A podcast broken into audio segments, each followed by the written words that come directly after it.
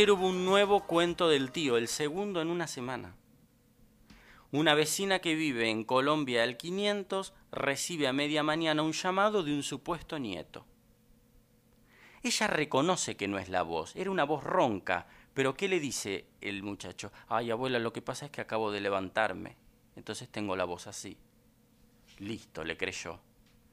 Bueno, total que con el argumento de que había que ayudar a un familiar, le dijo, ¿vos tenés dólares? Sí, sí, sí, yo tengo aquí guardados unos dólares, sí, sí, sí, yo puedo ayudarlo. Bueno, hagamos una cosa, yo te voy a mandar un amigo para que retire esos dólares. Pero ojo, por seguridad, vos no le atiendas el teléfono a nadie más. La mujer le hizo caso, el muchacho, desconocido para ella porque era el amigo del nieto, pasó por la casa y le sacó 18.600 dólares. Eso ocurrió ayer a media mañana aquí en Tandil, el segundo en la semana. Y lo que yo me pregunto es, ¿se puede hacer algo para tratar de que la gente no caiga en estos engaños? Lo quiero conversar un momento con el fiscal Lucas Moyano. ¿Cómo estás, Lucas? Buen día. Hola, buen día, Walter, eh, a vos, a tu equipo y bueno, eh, a toda tu audiencia. Eh, bueno, conocía de haberlo leído en las crónicas de, digamos, de los diarios, ¿no? Eh, el, caso. Eh, bueno, Yo estoy muy preocupado, ¿sabes por qué? Discúlpame la interrupción. Porque a vos te toman de sorpresa y te dicen, en el mejor de los casos, hola abuela, y, y, la voz es rara, pero te dice, discúlpame la voz ronca, acabo de levantarme. Vos le crees, porque no sospechás a priori. ¿Cómo haces para sospechar en el momento en que alguien te está llamando y te dice, hola abuela, hola abuelo? ¿Cómo sospechás en ese momento? Que es el momento clave, porque si no sospechás en ese momento, le creíste todo después. A ver, Walter, los criminales utilizan eh, algo que se llama eh, ingeniería social. Ingeniería social que es, es el arte del engaño, es hacernos caer a cualquiera de nosotros en, una situación de engaño. Vas a escuchar por ahí la palabra eh, phishing, que en realidad es suplantar una persona que no es, ¿no es cierto? Entonces, bueno, tenemos que saber que la tecnología nos dio un montón de beneficios, pero también nos genera esta serie de perjuicios de que muchas veces la persona que se presenta o dice ser no es en realidad quien dice ser, o sea, puede ser que alguien llame y te diga, bueno, yo soy del banco tal, o soy de la repartición de ANSES, o soy un familiar, y tenemos que ser un poco más desconfiados en lo que es el uso de las redes y en atender los teléfonos, porque están pasando estas cosas. Estas cosas, a ver, no son... ¿Pero qué haces, eh, Lucas? Si te dices, perdóname, sé que estoy interrumpiendo, pero lo hago porque, me, no sé, me pongo, intento ponerme en el lugar de esa señora, yo hablé con ella ayer, estaba muy, muy, muy, muy mal, pobrecita. Y te, llaman por teléfono, te dicen, hola abuela, ¿y qué haces? ¿Le pedís el nombre y el documento? Disculpame, no es que te quiera llevar al absurdo. Lo que digo es, no, me doy cuenta cómo actuar en ese momento. No, no, es simple. Eh, en, vez de, en vez de seguirle la charla dando la suposición que realmente está llamando esa persona, ¿con quién quiere hablar? Primero, para que diga el nombre, ¿no es cierto? Ah, ¿y quién es usted? Que se presente, ¿me entendés?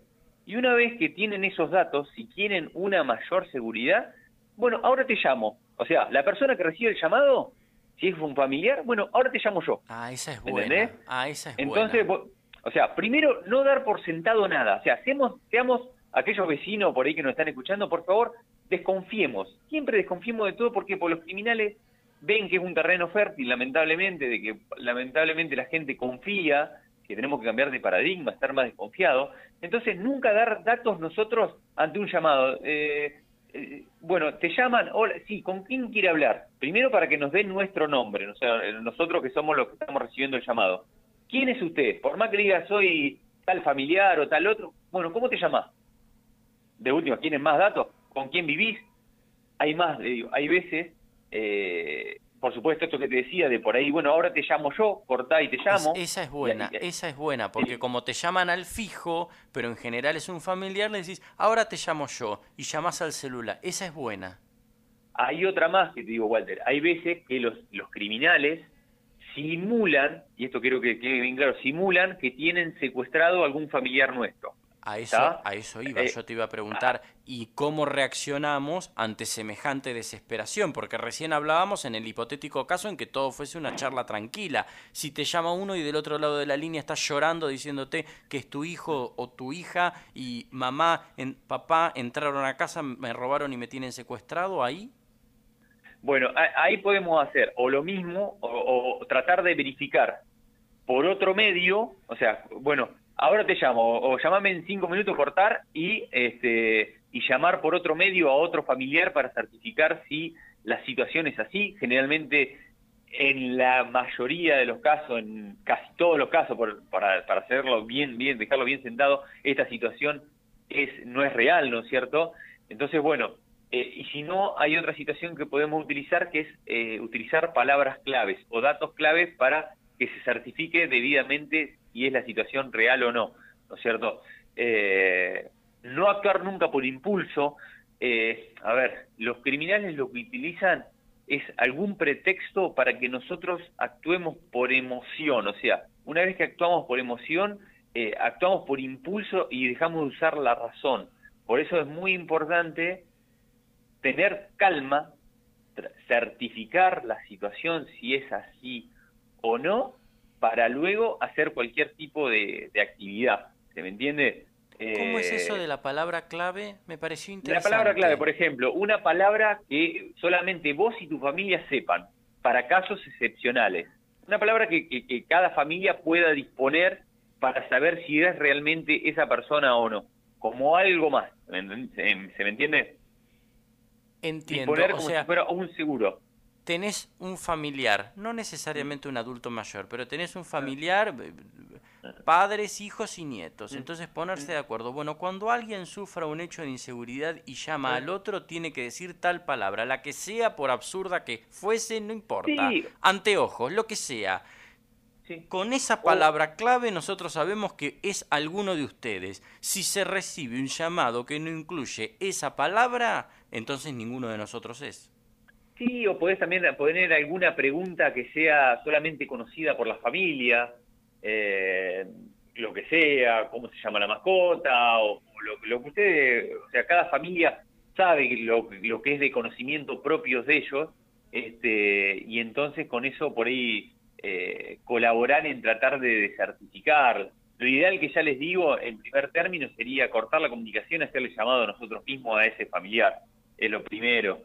Y después, bueno, tratar de ir averiguando datos para ver, o sea, datos que solamente conozcan nuestro familiar de nuestro entorno para saber si la situación es real o no. O sea, no actuar por impulso, no actuar eh, rápidamente, ¿se me entiende? Sí, claro, lo que pasa es que cuando te llaman en ese estado de desesperación también te desesperas vos, por eso me parecía efectivo lo de o la pregunta o la palabra clave, porque eso sí se te puede cruzar en la cabeza a los 30 segundos de la llamada, capaz que acortar una persona y una persona grande no se anima.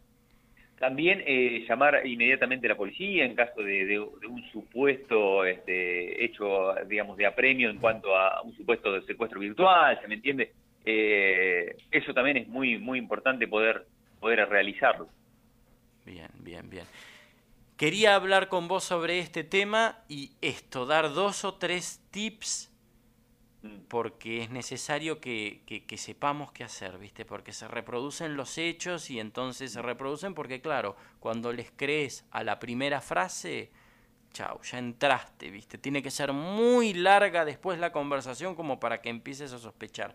Muy interesante lo que nos has dicho, Lucas. Te agradezco enormemente. Lucas Moyano es fiscal y trabaja estos temas. Por eso le dije o le pedí estos minutos para que nos diera estas recomendaciones. Gracias, Lucas. No, Walter, eh, si me permitís dos, tres, dos, tres tips, eh, sería nunca pasar datos de clave bancaria, datos familiares, eh, ya sea a, través de, teléfono, ¿no? con desconocidos, siempre tratar de certificar la persona que se comunica con nosotros y es realmente quien dice ser, saber que los bancos no van a llamarlos para decirles la plata que vos tenés o el, o el, dinero de, divisa extranjera que tenés se venció, vamos a pasar a retirarlo por tu domicilio. Estas son todas mentiras. Eh, tengan cuidado también y configuren en sus teléfonos lo que es la verificación de dos, de dos pasos en todas sus cuentas, que eso le va a dar una mayor protección a, todas sus cuentas. Sí, lo hicimos el otro día al aire con WhatsApp. Lo explicamos al aire. y les pido que, que esta situación, que somos tan vulnerables a este tipo de casos como el grado de conciencia que tengamos de que va, podemos llegar a ser víctimas, cualquiera de cualquier edad. Y lo que les pido es que aquella persona que nos esté escuchando, que, haya tomado conciencia de los riesgos que hay, que, sea reproductor en su familia, con sus amigos, sobre todo eh, lo que tiene que ver eh, personas mayores, de que estas, estos llamados están ocasionándose, están originándose y para que estemos precavidos. Y sobre todo, la primera recomendación que les tengo que dar es que sean desconfiados. No toda persona que, que llama es la persona realmente quien dice ser, ¿no es cierto? Entonces, bueno, tengamos esta, esta, este cuidado, seamos desconfiados porque hay lamentablemente mucha gente que está buscando hacer dinero rápido y lo consigue engañando a la gente y eh, robándose los ahorros de toda una vida. Así que bueno, cuidémonos entre todos y lo que necesiten, obviamente que siempre a disposición y gracias Walter, perdóname estos minutos que te robé. No, por favor, al contrario, yo te quité unos minutos para esta conversación. Te mando un abrazo fuerte, querido. Muchas gracias, hasta luego. El doctor Lucas Moyano, titular de la unidad